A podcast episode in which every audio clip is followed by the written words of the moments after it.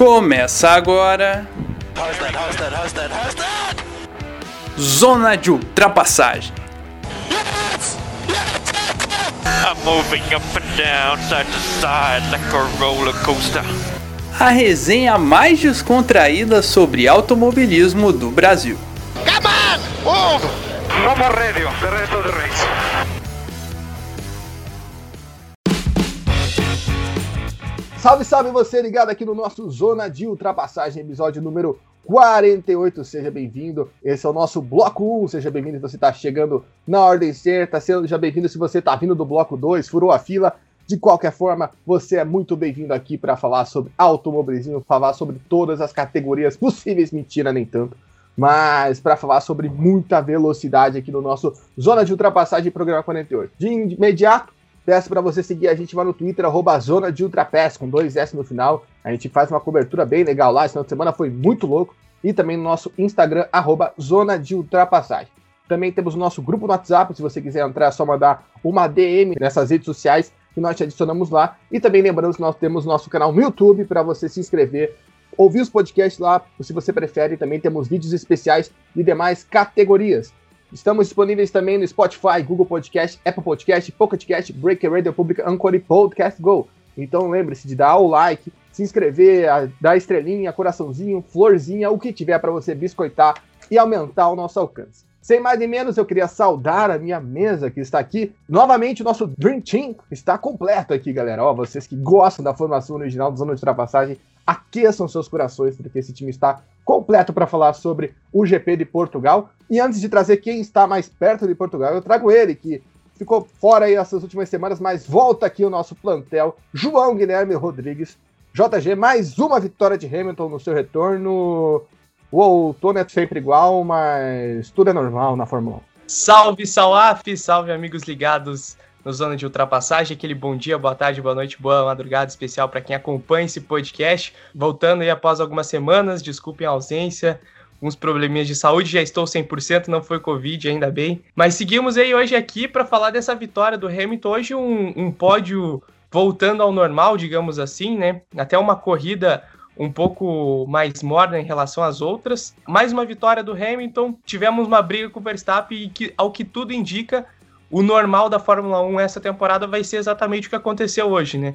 Esses quatro primeiros lugares ali já definidos. A corrida foi tão morna, né, que faltando cinco voltas para o final, a gente estava vendo a emocionante briga pelo 17 lugar. João Rai, você que estava aí perto de onde aconteceu a prova em Portugal, como que foi o clima português para esse GP do Algarve, que teve um gramado muito lindo, né?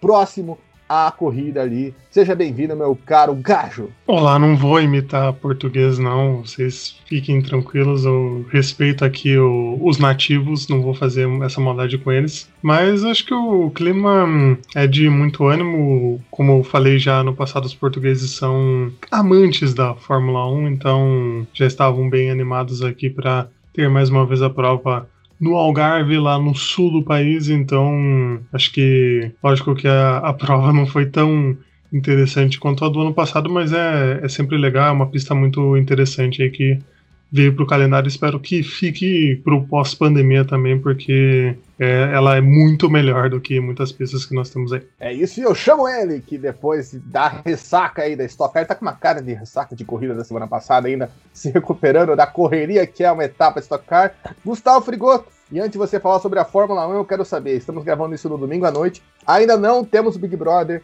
como está o seu coração com a possibilidade de Gil do Vigor ser eliminado hoje? Seja bem-vindo, boa noite, Gustavo Frigoto. Boa noite, gente. Eu acho que quem vai ser eliminado, obviamente, é a Camila, é, por questões de protagonismo do jogo. O Gil vai ficar aí vai ganhar, não sei que os cactos tenham algo a ver com isso. Bicha, o Brasil tá lascado. E a corrida, as corridas do fim de semana, a Indy foi maravilhosa, né? Se comparado a ontem, mesmo com o Big One que a gente teve aí no começo, que Big One, né? O maior acidente do ano até então. E a Fórmula 1, a gente viu é talento mais uma vez do Hamilton, né? De mesmo com um carro muito parecido com a Red Bull, ele conseguia aí se sobressair e mandar botas para o terceiro lugar mais uma vez. para a sauna, já diria o. Possivelmente, quando você estiver escutando esse podcast, até já deve ter sido o vencedor do BBB, né? Então você pode vir aqui cobrar Gustavo Frigoto se suas apostas estiveram certas ou não, ou se ele subestimou o poder dos carros. Enfim, vamos lá agora falar de coisa séria de Fórmula 1 do GP de Portugal. Vamos passar a classificação final da prova, né, antes de discussões aqui. Lewis Hamilton da Mercedes foi vencedor, Verstappen da Red Bull foi o segundo, Valtteri Bottas o terceiro da Mercedes, né, fechando o pódio tradicional aí da Fórmula 1 nos últimos tempos. Quarto lugar é para Sérgio Pérez da Red Bull, quinto lugar Lando Norris da McLaren, sexto lugar Charles Leclerc da Ferrari, sétimo lugar Esteban Ocon da Alpine, oitavo lugar Fernando Alonso também da Alpine, nono lugar Daniel Ricciardo da McLaren, décimo lugar Pierre Gasly da AlphaTauri, fechando a zona de pontuação. Décimo primeiro lugar Carlos Sainz da Ferrari, décimo segundo lugar Antônio Giovinazzi da Alfa Romeo, 13 terceiro Sebastian Vettel da Aston Martin, 14 quarto Lance Stroll da Aston Martin, 15 quinto Yuki Tsunoda da AlphaTauri, 16 sexto George Russell da Williams, 17 sétimo Mick Schumacher da Haas, 18 oitavo Nicolas Latifi da Williams. E 19 nono Nikita Mazepin da Haas. Quem não completou a prova foi Kimi Raikkonen, que bateu ali logo na primeira volta, na traseira de Antônio Giovinazzi. Caros amigos, caros companheiros de podcast, a prova ali foi, não vou dizer decidida logo no começo, mas começou a dar suas caras ali logo nas iniciais, né? O Bottas foi o pole né? Ele larga, na primeira largada consegue largar muito bem, consegue sustentar as posições, não há alterações. Aí logo em seguida tem o acidente do Raikkonen, bandeira amarela, safety car na pista. Na relargada, o Verstappen passa o Hamilton, mas depois o Verstappen dá uma bobeada, o Hamilton dá o troco, depois o Hamilton vai para cima, passa o Bottas, e aí depois o Verstappen também consegue passar o, o Bottas. Então o Hamilton abre, dispara e é isso aí. Eu vou colocar uma bomba para vocês em relação ao que a gente estava ouvindo nas últimas semanas. João Guilherme Rodrigues, você que é um cara que ainda não falou sobre Fórmula 1 2021 aqui nesse podcast. Mentira, você participou sim, minha memória que está fraca. Mas de qualquer forma, você que não participou posteriormente dos episódios de análise sem emoção, vamos dizer assim. Muito se disse que o carro da Red Bull estava melhor que o carro da Mercedes. Né? E hoje a gente viu, até na pole, né? Tudo bem que teve as questões dos, dos ventos, né? Depois o Gustavo até pode falar um pouco disso, se realmente influenciou o vento ali pro Bottas pegar a pole, que muita gente falou que era mimimi, enfim. A Mercedes está tão atrás assim da Red Bull, ou realmente eles estão equiparados, ou a Mercedes ainda está na frente? Deixa essa bomba aí para você destrinchar para nós. Uma grande bomba, eu diria, Saf. Assim, logo na primeira corrida do ano, o, o que eu pude observar, e até agora eu ainda acredito que tenha sido isso, a grande evolução apresentada no carro da Red Bull é o fato do motor estar tá melhor.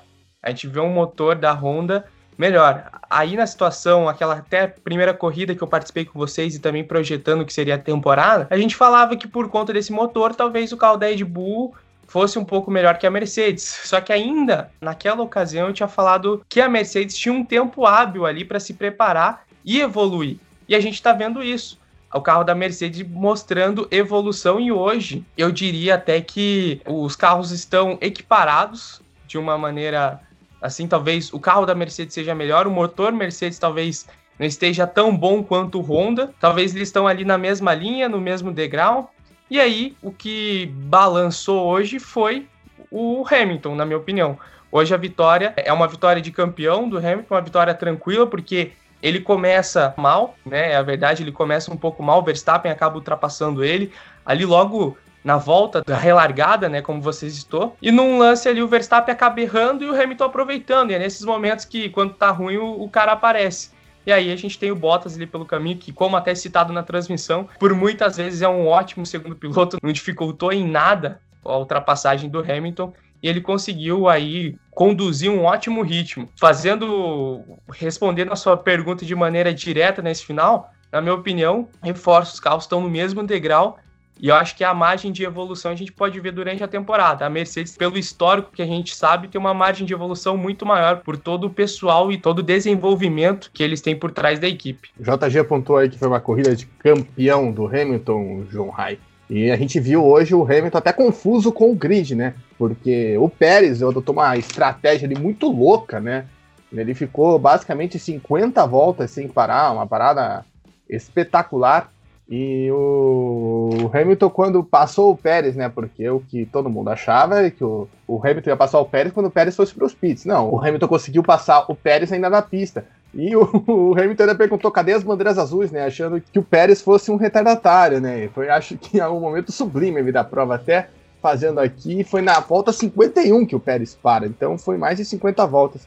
Né? Então, uma coisa até que eu, no, durante a corrida, eu me emocionei, acho que de maneira muito sublime, achando que ia ser corrida do Hamilton mostrar que acabou, tô aqui.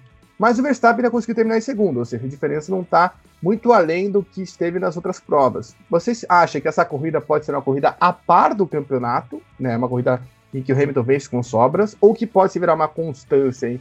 que a Red Bull chegou no nível máximo de evolução e nós não podemos esperar tanto assim para demais provas. Eu acho que o equilíbrio pode vir das características da pista, talvez, de alguma favorecer mais a Mercedes ou favorecer mais a Red Bull, que como o João Guilherme falou, eu acho que elas estão muito parelhas, muito próximas, então às vezes alguma característica que possa favorecer o carro da Red Bull ou outra que favoreça o carro da Mercedes pode vir a colaborar. Eu acho que nessa estava bem próximo e o vento ali na qualificação que acabou também é, na corrida também, obviamente existiu vento, mas na qualificação não deu exatamente para saber qual era o potencial dos carros porque faltou aquela segunda volta que seria a volta mais forte de todos eles e acabou que ficou só a volta do Bottas, né? Ninguém conseguiu melhorar os tempos, mas eu acho que ainda é cedo pra gente dizer que a Mercedes vai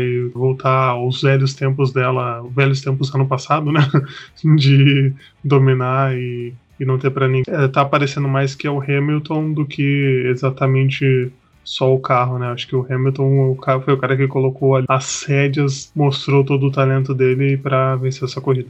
E agora, Gustavo Frigota, sua vez de falar. Aqui o João comentou de novo essa questão do vento, né? Que foi até uma questão que intrigou ali. A gente viu o Verstappen titinho, né? Depois de não garantir a pole. Havia uma grande expectativa do Verstappen sair com a pole, né? Nesse final de semana. E aí, como que influencia essa questão, né? Porque a gente viu que ninguém conseguiu melhorar a volta realmente, né? Ninguém conseguiu fazer uma segunda volta melhor. Lembrando que o Verstappen até chegou a fazer uma volta melhor que a do Bottas. Mas foi deletado todo aquele sistema de deletação de voltas, que a gente já conhece, inclusive que interferiu né, na volta mais rápida da prova, a gente vai falar isso daqui a pouco. E também queria que você comentasse essa questão aí. É cedo para a gente falar que vai se manter a constância dos últimos anos dessa temporada, ou já dá para ver que a Mercedes realmente é rainha e o resto nadinha? Eu preciso fazer um jabá para a minha performance nos últimos podcasts, onde eu joguei essa carta, né?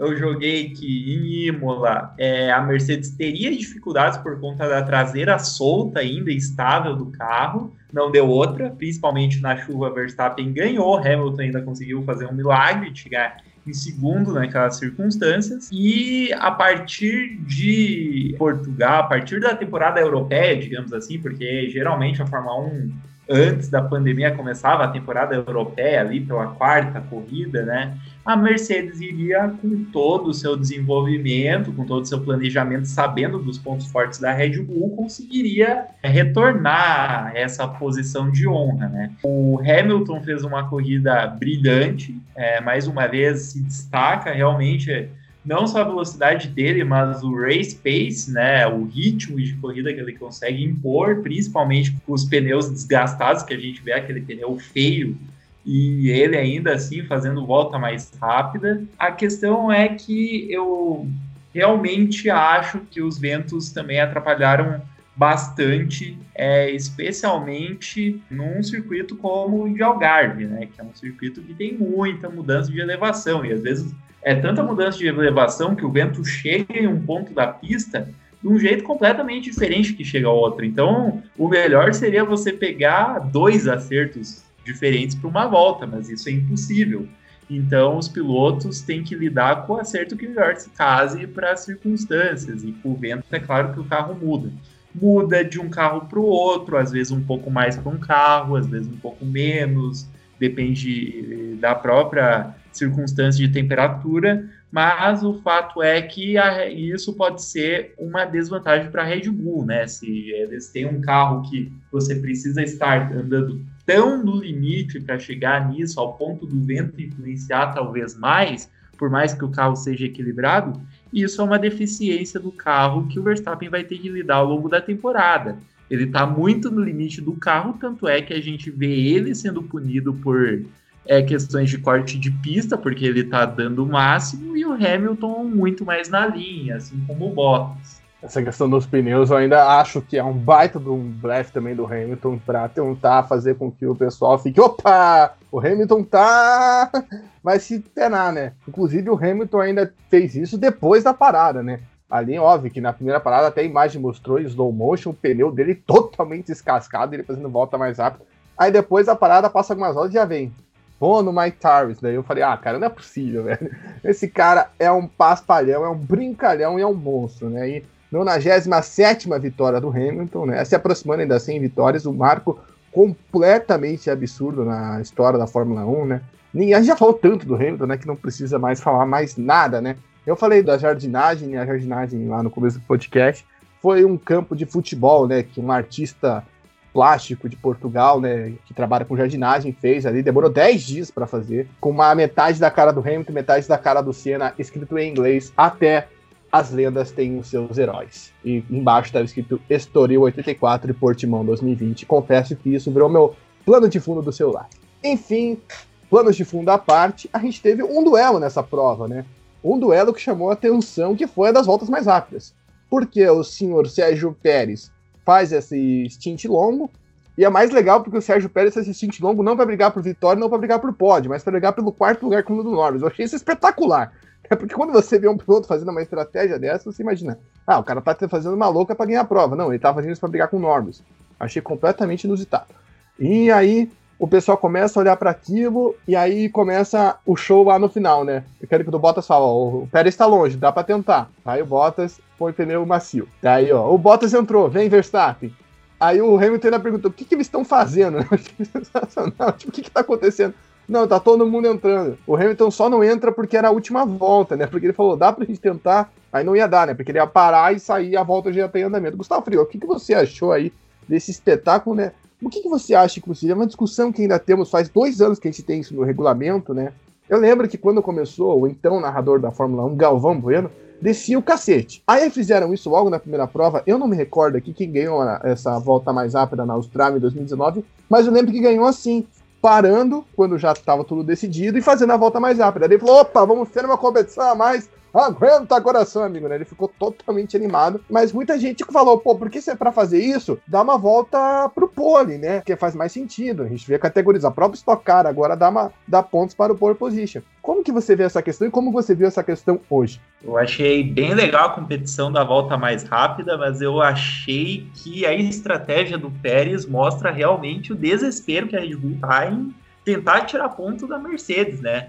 Porque aquela estratégia foi completamente sem sentido em termos de posição de pista, digamos assim. Era só para fazer, tentar no fim fazer a volta mais rápida, mas do mesmo jeito não teria sentido, porque daí ele teria posição de pista para fazer mais uma parada, talvez até depois, e conseguir a volta mais rápida, é, ou pelo menos brigar ali com o Bottas e com o Verstappen pela volta mais rápida. Mas não fez o menor sentido. Eu acho que eles sacrificaram completamente qualquer coisa que o Pérez poderia se aproximar ou fazer do Bottas, até porque o ritmo de corrida dele não era ruim, não era tão defasado se comparado ao Verstappen, tomava é, dois décimos por volta, talvez no máximo, ele se manteve ali na faixa dos 8 a 10 segundos atrás.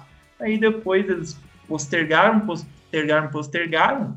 Claramente para mim que a ideia ali fosse de tentar atrapalhar um pouco o Hamilton para o Verstappen chegar. Só que, na verdade, até ajudou o Hamilton, porque ele pegou a asa móvel e passou ali como se fosse um, um pudo, rastejando. E, enfim, foi completamente sem sentido. Eu acho que foi uma estratégia bem equivocada essa com o Pérez, talvez decidido por equipe. Eu acho que ele não decidiria por tal estratégia. Ele poderia parar 5, 10 voltas depois, mas foi muito depois, foi na volta 50. Então foi bem absurdo para mim, mas eu gostei bastante dessa competição de última volta ali. Acho válido para dar uma esquentada no, nos finais mornos de corrida. Eu acho que isso para mim é um exemplo de fracasso da Fórmula 1 e não conseguir levar emoção por simples, pelo simples fato de você ter uma, um vencedor, né? Eu tava até pesquisando aqui, quem ganhou a volta mais rápida daquele grande prêmio da Austrália foi o próprio Bottas, né? Ele tava não sei quantos segundos da frente do Hamilton naquela pista emocionante de Melbourne, né? Então ele parou e ainda terminou a prova 20 segundos à frente do Hamilton. Então, é, realmente, Melbourne tem provas emocionantes.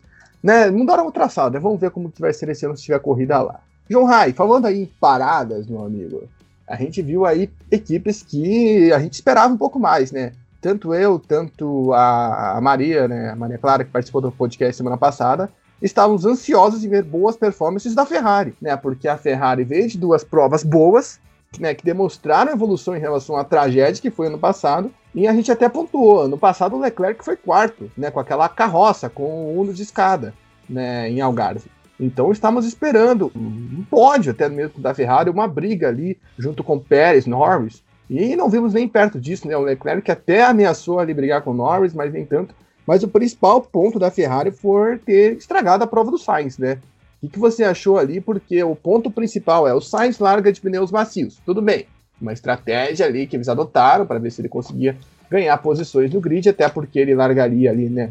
Lá ali em cima do grid, né? Ele largou da quarta colocação, então dava para tentar realmente. Então ele larga, aí ele é o primeiro a parar, só que ele sendo o primeiro a parar, ele volta de pneus médios. Você conseguiu entender isso, né? Óbvio que tava um pessoal ainda meio né, assim com pneus duros, porque ano passado a gente teve aqueles mil problemas, né, de esfriamento, né, dos carros derrapando na largada, um negócio bizarro. Esse ano não passou nem perto disso, mas eu queria que você falasse o que está acontecendo. É o Binotto mesmo, o problema é o Binotto, não é o Vettel, é o problema ali. Tá na Ferrari, né? Tem que dar um jeito ali, porque realmente o, o Sainz não chegou a pontuar, né? O que aconteceu com o Gasly na corrida passada em Imola, que né, acabaram com a prova dele por deixarem muito tempo com o pneu de chuva forte, aconteceu com o Sainz e se ele parasse de novo ia ser pior ainda. Pois é, foi uma furada sem tamanho aí que a Ferrari fez, mais um erro de estratégia que tem nesses últimos anos aí, talvez uma binotada, talvez, mas achei que a Ferrari prometia mais desempenho e acabou não conseguindo ter tanto assim, mas achei que a, que a briga também foi mais apertada ali, a Alpine veio um pouco mais forte, veio mais consistente para essa corrida, então deu uma embolada um pouquinho maior ali junto com a, com a McLaren também, e a AlphaTauri do Pierre Gasly que também sempre está ali no, no meio, mas podia ter sido melhor se a estratégia não tivesse sido essa aí que você bem descreveu, de colocar a pneu errada ou parar. Ele foi o primeiro da galera ali a parar, né? Então pensou, não, ah, vai seguir aqui o protocolo certinho, né? O que estava imaginado de paradas e tal, colocar ali o pneu certinho e vamos embora. Mas no final fez esse erro aí grotesco e que custou muito caro, porque esses pontos vão né, fazer diferença lá no final. Se vai que a Ferrari melhora mais ainda aí ao longo da temporada e almeja essa briga pelo terceiro lugar no campeonato, vai sentir falta desses pontos perdidos aí por falhas de estratégia que os adversários não, né, não têm ou que né, conseguem pontuar mais como Lando Norris nesse belíssimo começo de temporada que ele vem tendo. Então é complicada aí a situação pro Carlos Sainz.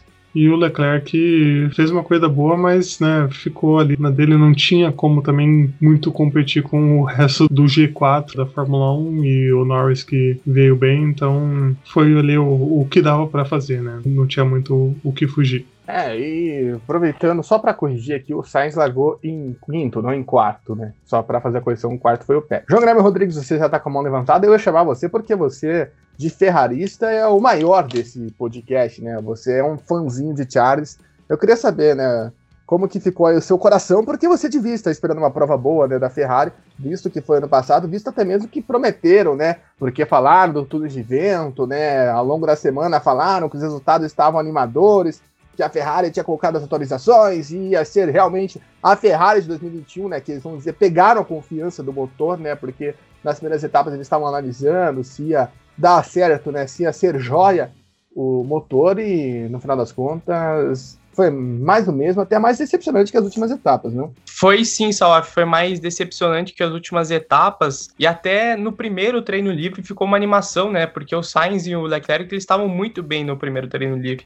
Só que aí no sábado já parecia que estava a mesma coisa das últimas semanas. E com certeza também não tenho o que reclamar, visto que foi ano passado. Mas gerou uma expectativa também, até por conta de Portimão. Leclerc ano passado fez uma ótima corrida é, em Portimão, poderia repetir o progresso, mas até mesmo depois da prova, o Leclerc falou que poderia ter um desempenho melhor, e ao todo, né, ele disse que ainda está procurando um ritmo melhor. Para ele, ainda tem como melhorar. E é o que a gente espera também o Sainz. Eu acho que o Sainz ele ainda está numa fase de adaptação. Então, ele vai conseguir evoluir ainda com o carro. Até o, eu esperava menos dele, como citei aqui no, no podcast. Para mim, ele poderia ser a decepção do ano. Mas ele vem desempenhando até aos poucos ainda uma evolução. Quem está decepcionando é o Ricardo, hoje já conseguiu ir bem pelo menos. Mas o Sainz ainda aos poucos está indo. E eu estou exatamente com isso que você mandou aqui, que é sobre os pneus, porque o, o Sainz ele foi o primeiro a parar, junto com o Tsunoda ali na volta 21, e ficou nítido para gente depois da prova que quem colocou os médios, né, quem saiu dos macios para ir para os médios, adotou uma estratégia totalmente equivocada, né? A gente pode perceber com o Sainz. A Ferrari usou ali o Sainz para testar isso e com certeza se deu mal. Tanto que depois, logo depois o Leclerc, ele sai dos médios e vai pro duro, e até o próprio Ocon sai dos macios e vai pro duro, e o desempenho deles são muito melhores, logo de cara, do que o do Sainz, por exemplo. E até do próprio Gasly, que saiu do macio e foi pro médio. Então a gente pode ter essa percepção. Leclerc e Ocon, que saíram do médio e foi direto pro duro, foram muito bem. O Gasly, o Sainz, que saíram do, do macio e foram pro médio, não se deram tão bem assim. Tanto que no final da prova ainda chegou, e aí é um ponto que eu queria falar, que o Sainz ele não estava mais com um bom ritmo. Ele acabou se perdendo e, inclusive, perdeu para o próprio Gasly, que estava bem abaixo. Ele estava com uma distância muito boa ali do Sainz para o Gasly. E no final da prova, o Gasly conseguiu ultrapassar o Sainz e ficou com esse um pontinho da décima posição. Chegou ali no final da prova, o Sainz não estava com bom ritmo, o pneu já estava desgastado e ele não conseguiu nem pontuar, né? Acho que foi um erro da Ferrari mas ali também no final da prova ficou faltando um pouquinho mais do Sainz, que foi ultrapassado também pelo Alonso, pelo Ricardo, e daí chegou o Gasly. Então, ficou uma expectativa alta, né, no começo da semana e que foi por água abaixo e agora o Leclerc também ficando ali no sexto, mais do mesmo, né? Leclerc eu não diria que foi tão mal, nem tão bem quanto as últimas provas, ele tá mantendo uma regularidade ali, nada excepcional por enquanto, brigando com o Norris, né? Tende a ser essa briga da Ferrari, brigar com a McLaren aí pelo posto de terceira equipe, pelo que a gente está vendo aí durante essas três corridas. Gustavo Frigoto, queria te chamar para falar agora dessa questão dos pneus. Eu olhando até que esse gráfico o João Guilherme citou, o Hamilton correu a corrida inteira com pneus usados, né? Fica esse destaque aí. Realmente o Hamilton faz coisas que a gente não espera ver de outros pilotos, né? Enfim, eu queria que você comentasse essas mudanças de estratégias. Por exemplo, o João Guilherme citou ali tanto o Sainz quanto o Gasly, o Gasly chegou até a passar o Sainz no final da prova usando basicamente a mesma estratégia, né? O Gasly até perdeu um pouco de rendimento, né? Não conseguiu chegar. Eu queria que você falasse principalmente se essa questão ali de sair dos médios ou dos macios e para os duros foi o golpe de trufo da Alpine, por exemplo, né? Com o Ocon e principalmente com o Alonso, né? Porque o Alonso vinha no final de semana ruim, né? Não conseguiu passar nem o Q3 ali ficou meio mal ali, meio pé da vida, e fez uma grande prova, né? Uma, realmente uma prova de Alonso, né? A prova que talvez estava faltando, né? Ele pontuando nessa temporada, né? Já que ele tinha perdido os pontos, né? Para o Raikkonen, né? Ainda bem, né? Depois daquela peripécia que a FIA armou na última corrida em Imola. Mas eu queria que você comentasse como que essas estratégias aí de pneus fizeram a diferença, principalmente né, nesses casos aí da Alpine que conseguiram ter um ótimo desempenho.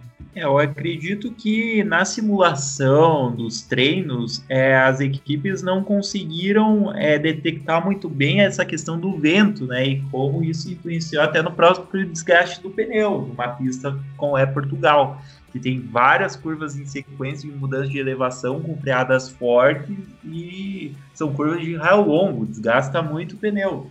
Então, acredito que a Ferrari nessas situações sofreu bastante com desgaste acentuado, porque se a gente for pegar a estratégia do Lando Norris, é bem parecida. Ele começa com os macios, ele para na volta 22, apenas uma volta.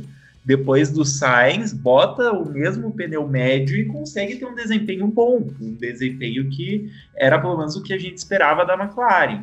Então, eu realmente acho que a Ferrari tem esse problema com desgastes do pneu. Então, é claro que o Leclerc colocando os pneus duros, ele conseguiu neutralizar isso bem, porque geralmente o que a gente vê nas estratégias da Fórmula 1 é que quando não há necessidade de você usar o pneu duro, porque o médio vai aguentar, eles preferem usar essa estratégia de, macio médio, eles não usam duro. Então a gente tinha um desgaste mais imprevisível, mais acentuado, e a Ferrari com é, o Sainz optou por uma estratégia mais arriscada, de realmente tentar segurar a quinta colocação e que acabou não dando certo, né? Ele perdeu muito e muito desempenho no, no fim da corrida, às vezes até é por conta de alguma travada, alguma questão do piloto mesmo que ele não conseguiu conservar os pneus que a gente não pegou na transmissão. É, mas o fato é que a performance dele é, piorou bastante que foi a cartada da Alpine, né? Conseguir ser constante aí, conseguir dar bastante voltas com médio, tendo um desempenho estável, e daí conseguiu colocar o Ocon e o Alonso nessa posição. O Ocon até com uma estratégia um pouco diferente, mas a gente viu que se o carro não é tão rápido assim, o Ocon mostrou um bom acerto, na verdade, é ele pelo menos consegue hum, ser estável no, no desgaste de pneu. É sobre isso que eu até queria colocar você, João Rai. A Alpine conseguiu fazer uma grande prova hoje, né? A gente estava cobrando evolução né, dos carros da Alpine nas últimas provas.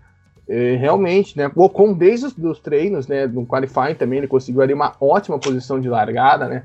Ele larga ali na sexta colocação, salvo engano. Então ele consegue ali fazer um grande desempenho, consegue se manter muito bem na zona de pontuação, né, confirmando, largou no sexto lugar, à frente do Norris e do Leclerc, por exemplo, e consegue ali terminar muito bem a prova na sétima colocação, e além do Alonso, né, o Alonso que veio ali degradando o grid ali, principalmente depois da segunda parada. Talvez aí a Alpine entrando nos eixos, né? Que a gente até falou na última temporada, né? Que demorou para se acertar, estava meio em dúvida se isso ia acontecer esse ano. É para aguardar, né? Para ver se vai acontecer ao longo da temporada. Exato, foram bem. O Ocon, como você disse, largou em sexto e o Fernando Alonso em décimo terceiro. E na corrida também tiveram um desempenho bom, né? Com o Ocon em sétimo e o Alonso em oitavo. Então, o que dá para dizer é que eles realmente foram competitivos porque tivemos prova que eles começaram ali naquele gás e tal, foram para cima, ultrapassagem, aquele começo de corrida, e aí depois morria e todo mundo ultrapassava. A gente via aquele festival de gente ultrapassando o Alonso. E parecia que o cara tava, era um retardatário ali no grid, porque todo mundo passava ele, então não era muito legal a situação que a Alpine estava e agora parece ter acontecido aí alguma melhora no carro para que eles pudessem realmente estar tá brigando na, na, parte de cima do grid e dando trabalho aí pro pessoal, pro Daniel Ricardo, que né, não fez aquele final de semana ali, várias brigas com ele. Então, acho que realmente teve essa melhora. Vamos ver se ficou só por Portugal, né? Que como aconteceu com ano, ano passado ali com algumas equipes que tinha aquela ascendente de uma prova ali que aparecia, depois voltava ao normal, mas acho que espero né, que seja realmente uma melhora para a temporada, para que a gente tenha mais uma equipe aí brigando com tudo e que a Aston Martin também melhore, né? Falaremos mais pra frente. Pois é, antes de falar da Aston Martin, vamos falar da McLaren também, que é uma das sensações da temporada, e nessa corrida aí até ficou assim, já falou um pouco do Norris, mas o que chamou a atenção foi o Ricardo, né? O Ricardo que não passou nem para o Q2, na qualificação do sábado, João Guilherme. E fez até uma prova ali de constância, até aproveitou ali de quem foi se estapeando na frente dele, no caso Raikkonen e Giovinazzi, que a gente vai falar daqui a pouco. Mas como que você vê aí essa fase do australiano? A gente falou, né, o quão chocante tá a gente ver o Norris assumindo o protagonismo na McLaren, acho que é um debate que todo mundo faz, a gente cada vez se consolida e essa outra semana foi um passo a mais, por mais que o Ricardo tenha terminado a prova ali na zona de pontuação, né, tenha terminado a prova na nona colocação. Então, como que você vê aí esse ponto aí do Ricardo? Não vou dizer perdendo o protagonismo, mas é porque a gente esperava, né, que ele fosse piloto que fosse chegar. Né, a gente falou disso no último podcast do GP Dima, fosse chegar ali botando moral, botando a pilha e não temos visto isso, né? É, e chega até a assustar, né, Salaf? Porque a gente viu o desempenho do Ricardo no, no sábado, ele não conseguiu nem passar para o Q3, né? Sendo que o companheiro de equipe ele passou com facilidade também, tanto nos treinos quanto nos outros qualificatórios, conseguiu ter um, um ótimo desempenho. Ele no Q2 ali teve visto que não conseguiu nem passar para o Q3 e até chega, como disse, a assustar. E é um ponto que é claro que os pilotos eles têm o grande ponto da adaptação, né? Falei agora do Sainz, Até o Pérez está sofrendo com isso, está se adaptando, está evoluindo. Mas o Ricardo era aquele cara que a gente esperava que iria chegar, até porque ele já teve um começo na Renault, ele sabe como que é mudar de casa recentemente. E aí, só que até agora nada, né? O Norris conhece muito bem o carro e tá numa posição muito melhor, só que até por conta da experiência que o Ricardo tem, eu esperava ver muito ele andando no mesmo rendimento que o Norris, mas isso não tá acontecendo. Chegou até a assustar, porque a gente sabe da qualidade do Ricardo. No sábado, isso chegou a assustar, mas pelo menos na corrida hoje de domingo, foi um pouquinho mais. O cara também tá indo bem, o desempenho de corrida dele tá tendo. Ele sai da 16 posição e chega na sétima, né? Então, pelo menos ele foi escalando o grid também com o carro que tem. Pelo menos se tranquiliza um pouco, porque se ele larga ali na 16 e não consegue nem chegar com o carro que tem, com a McLaren que tem na 12 posição, confesso que ele ia ficar mais assustado ainda do que o desempenho dele não passar nem para o Q2 né, no sábado. Mas pelo menos na corrida ele conseguiu ter uma ótima recuperação. Claro que ele não andou no ritmo do, do Lando Norris, mas é esperar um pouquinho aí para ver se ele consegue aos poucos evolução. É isso, né, Ricardo aí mostrando que pelo menos o carro da McLaren tá bom realmente, né, que realmente ele na largada ele consegue ganhar algumas posições. O João Rai tá de comando guida, mas ele consegue ali né, subir no grid, né, chegar até ali a sétima colocação, depois vai até para quinto com a não parar dos outros, termina em nono no final da prova, João Rai, qual sua colocação sobre Daniel Ricardo? Pausei aqui o meu lanche da madrugada para dizer que hum, não sei qual das transmissões que eu vi, porque eu vi algumas ao longo da, dos travamentos da internet aqui, mas uma delas falava que hum, o Sainz, eu acho que a última vez que o carro da McLaren tinha passado pro Q2 era o Sainz e ele tinha tipo feito uma super corrida hum, e ido pro pódio. Eu não lembro agora qual pista que foi. E aí eles falaram: ah, com o Ricardo que agora aconteceu de novo, mas né, não aconteceu o resultado de conseguir estar tá no pódio, conseguir um resultado expressivo.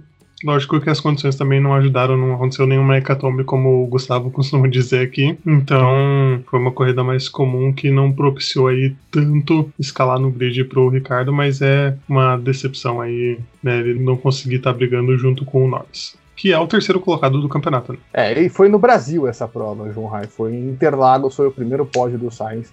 É, que o Sainz ele não teve tempo, na verdade, né? Ele teve ele, problemas no carro, ficou com uma volta muito acima dos demais, né? E acabou tendo até o tempo deletado por causa daquela regra lá dos 107%. Gustavo Frigoto, eu queria te chamar agora, antes de a gente fazer aquele girinho rápido das equipes, é falar sobre Aston Martin, né? Porque se tem alguém que está devendo é Aston Martin. A gente teve até um sinal ali, vamos dizer assim, de bandeira verde ou de paz, amor, sei lá, não sei como podemos definir, né? No Qualify, a gente teve o, o Stroll, que não passou nem para o Q2, assim como o Ricardo, mas a gente teve o Vettel, enfim, indo para o Q3. E isso chamou a atenção até mais do que o próprio Bottas, né? Na pole, o pessoal até brincou com isso bastante. Mas no final das contas, o Vettel não fez uma prova daquelas, terminou lá atrás, né, na 13 terceira posição, não pontuou Aston Martin segue devendo na temporada, não é mesmo? Deve bastante ritmo de corrida. Eu acredito que a situação até da AlphaTauri é um pouco semelhante, mas a AlphaTauri é até mais rápida em termos de qualifying. A AlphaTauri me lembra a Haas da primeira temporada, do Drive to Survive. Os carros classificavam lá na frente, daí chegava na corrida aquele desespero, os carros caíam vertiginosamente.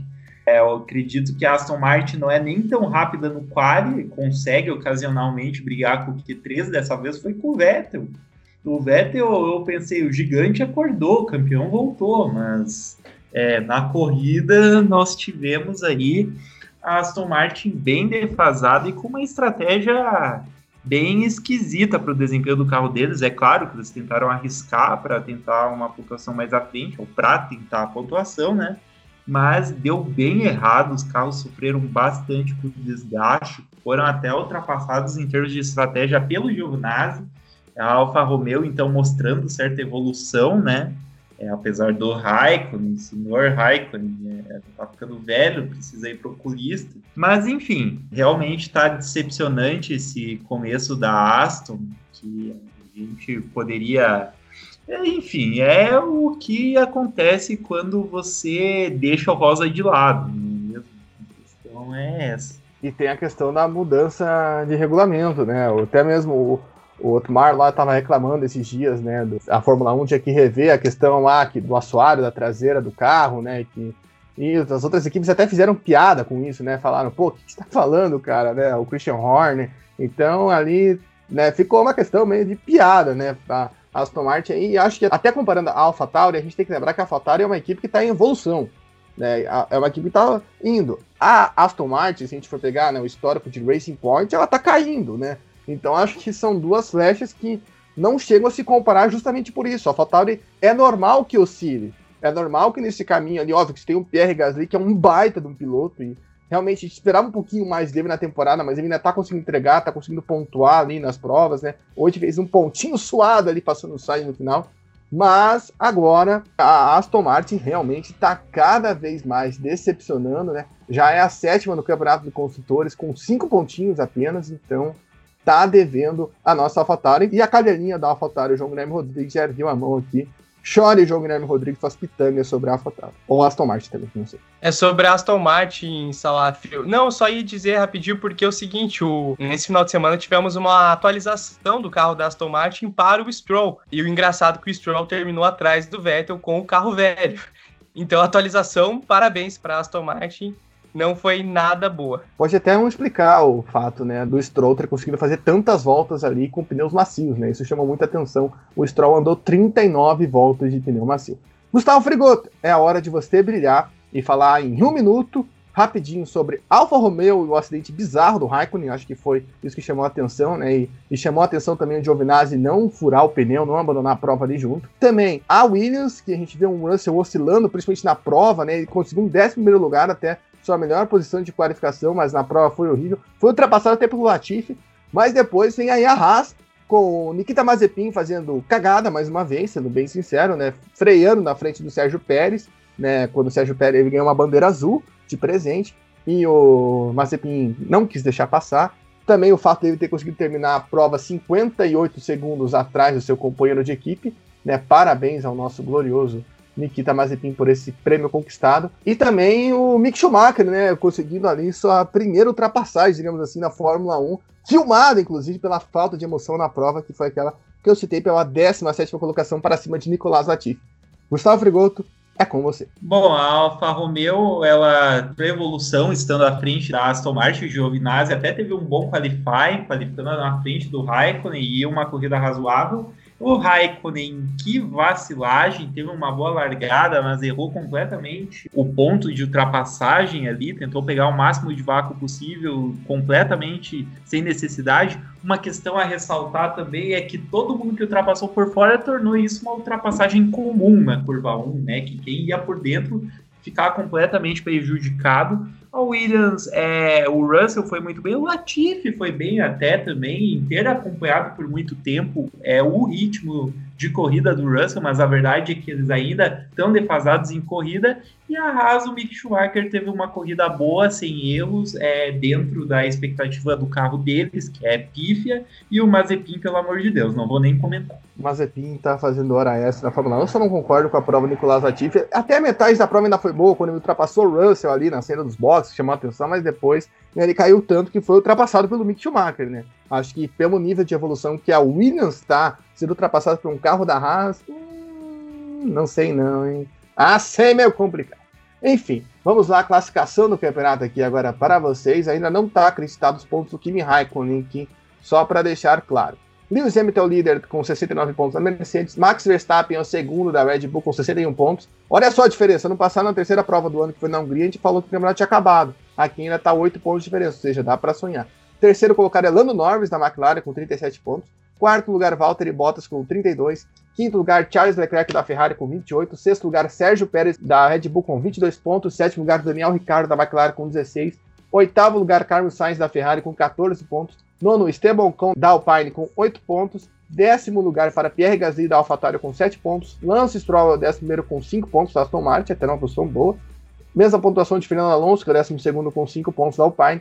E décimo terceiro, Yuki Tsunoda, né, que também aí deu uma sumidinha aí depois daquela brilhante prova lá no Bahrein e não, não voltou a aparecer mais. Aí quem não pontuou ainda foi o Raikkonen, o Giovinazzi, da Alfa Romeo, Sebastian Vettel ainda não pontuou, que beleza.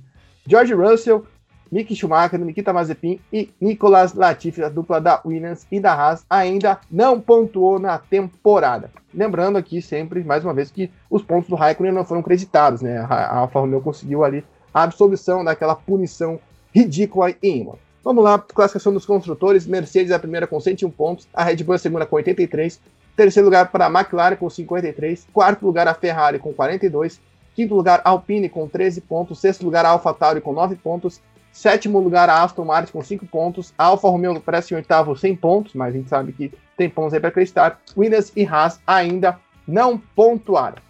Seguindo aqui a, a nossa tradição de falar de base, a Fórmula 2 e a Fórmula 3 não correram nesse final de semana, mas a gente teve também uma categoria né, que acompanhou né, a Fórmula 1 em Portimão, que foi a Eurofórmula. E a Eurofórmula teve três provas e três provas vencidas pelo americano Cameron Das, que correu ano passado na Fórmula 3. Né? E Gustavo Frigoto, eu queria só que você desse aquela sua pontuada de amante de kartistas, né? Você que é um cara que conhece muito bem esse piloto da base, de que, que dá para ficar de olho nessa corrida da Euroforma, né? Esse grid da Euroforma para 2021. Se o Cameron 10 com essas três vitórias mostra alguma coisa além daquela temporada fraca, a gente viu ele ano passado na Charru, né? Quem que dá para ficar de olho? A gente tem o Enzo Trulli, né? Que é o filho do Ian Trulli também no grid. Quem que dá pra gente ficar de olho aí nessa temporada da Eurofórmula? É, não tá sendo um campeonato que chama muita atenção, porque tem pouquíssimos pilotos comparado aos outros anos. Realmente, os pilotos migraram ou para a Fórmula Regional ou para a Fórmula 3 é, nesse certame. Então, Cameron Das é com certeza o piloto mais experiente, o piloto mais talentoso do grid até então. E outro piloto que dá para a gente ter certo acompanhamento, digamos assim, é o Enzo Trulli, além do Luiz Foster também, que está começando aí no automobilismo de asfalto, né? Veio do kart. Então são três pilotos aí que chamam uma atenção razoável, mas nada também que é, eu vou citar como, ah, meu Deus, esse piloto com certeza vai para a Fórmula 1. É isso, só lembrando que a gente também tem o Jack Crawford e o Rafael Villagomes, que são pilotos que vão correr a Fórmula 3, né? A gente fez um podcast especial sobre a Fórmula 3 na semana passada, se você não escutou, dá aquela conferida, dá aquela moral. São dois pilotos que estão no grid da Fórmula 3. A Fórmula 3 começa semana que vem em Barcelona. E por falar em Barcelona, meus amigos, é a hora do palpitômetro, né? Na hora de passar vergonha aqui no Zona de Ultrapassagem. Falar sobre os nossos palpites para o GP da Catalunha, o GP mais emocionante da temporada. Enfim, João Guilherme Rodrigues, você que andou sumido, você começa. Pole e pódio para o GP de Barcelona na semana que vem. Queremos emoção na Catalunha, então por isso Lewis Hamilton, não tem como ser diferente. Pole e vitória para ele, faz quatro anos que ele vence lá na Espanha, é, se eu não me engano, ele já tem cinco vitórias lá, quatro sendo seguidas. Então, acho muito difícil tirar essa vitória lá na Espanha dele. Então, vou de Pole Hamilton, vitória Hamilton, segundo lugar para o Verstappen. E terceiro, aí uma novidade, eu vou colocar o Sérgio Pérez, que no ano passado também correu muito bem lá na Espanha. Acredito que com a Red Bull, ele numa evolução pode chegar ao pódio pela primeira vez com o macacão da equipe austríaca. Então Hamilton vence, Hamilton, Verstappen e Pérez. Só para ser justo aqui, o nome do GP é GP da Espanha, né? Catalunha é, enfim, não vou entrar nesse assunto, mas o nome oficial do GP é GP da Espanha. João Rai, qual é o seu palpite para essa corrida que promete ser emocionante como em todos os anos? Quando tem Nico Rosberg no grid era mais emocionante. Olha o saudosista aí do Nico Rosberg. É, mas eu tô com o JG, vou de Lewis Hamilton para vencer, e aí Max Verstappen em segundo. Em terceiro lugar, como eu não aposto no Bottas, eu vou apostar aqui num piloto aleatório, que será hum, Nicolas Latifi. George Russell. Se isso acontecer, toca no próximo podcast, assim, é, as trombetas do apocalipse, né? Mas tudo bem. Lando Norris, já porque ele tá em terceiro no campeonato, então ele vai terminar em terceiro. Gustavo Frigoto, eu citei o, o Nico Rosberg porque foi nessa pista que aconteceu aquele famoso acidente de 2016, né? Envolvendo Lewis Hamilton e Nico Rosberg, que deu a primeira vitória da carreira de Max Verstappen. E essa pista, que já viu o Pastor Maldonado vencer, vai ver quem vencer nessa temporada. Ah, seguindo até minhas previsões para a temporada, mãe de Ná aqui, da Hamilton mais uma vez, até porque o circuito da Catalunha favorece a Mercedes, é um circuito que você precisa de um carro que tenha uma tomada de decisão rápida, que entre bem nas curvas, é exatamente o que a gente vê da Mercedes por enquanto. E o Hamilton é o mestre da pista, né? Por mais que o Verstappen teve essa primeira vitória aí, eu acredito que tudo ainda tem a feição de, pelo menos na corrida, a Mercedes aprontar. Eu talvez coloque o Verstappen com o pole position, se ele conseguir encaixar uma volta legal. Mas meu palpite, então, eu vou variar um pouco. Vai dar Verstappen pole, vai dar Hamilton na corrida em primeiro, com Verstappen em segundo e terceiro eu vou colocar Sérgio Pérez. Eu acho que ele está começando a se acertar com o carro. Esse ano a corrida da Catalunha de Barcelona tá um pouco imprevisível, porque os testes não foram lá, olha só, previsão de emoção, hein? Mas eu vou ser totalmente conservador aqui. Vou lá de Hamilton, pole, primeiro Hamilton, segundo Verstappen, terceiro Bottas. Eu não consigo prever nada de diferente em Barcelona, me perdoem, né? Pelo amor de Deus, eu não consigo fazer nada de diferente. Só lembrando, a gente estava falando de Fórmula 3, a Charru meio que anunciou o Logan Sargent para a temporada.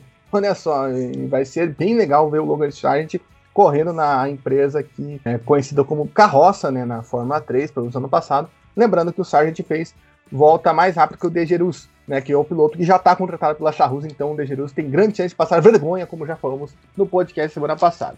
O João Guilherme Rodrigues está na mão, eu já vou pedir para ele falar o que ele quer falar e também mandar o tchau, já que ele não vai estar no bloco 2. Ele que é um garoto muito atarefado, então ele não estará conosco no bloco 2, mas ele vai mandar aí o seu beijinho, beijinho, bye bye e o que mais ele quer falar aí para nós. Vou mandar o beijinho, beijinho, bye bye. Antes, você falou de ser conservador, Salaf.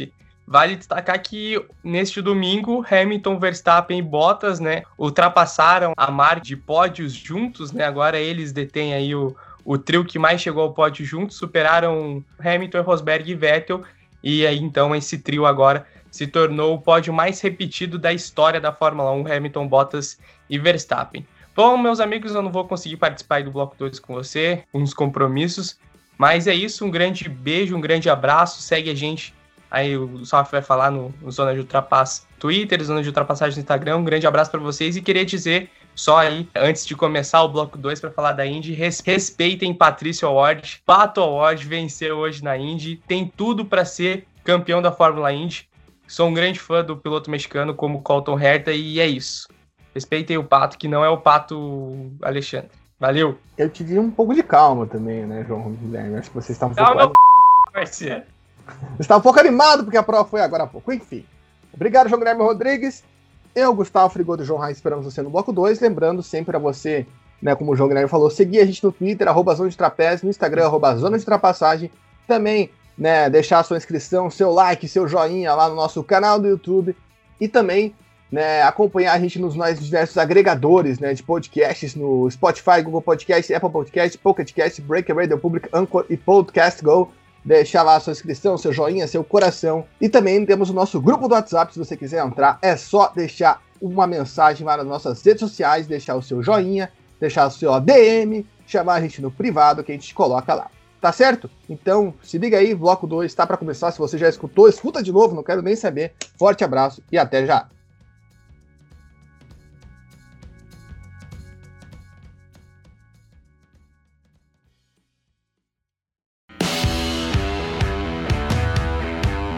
Não saia daí.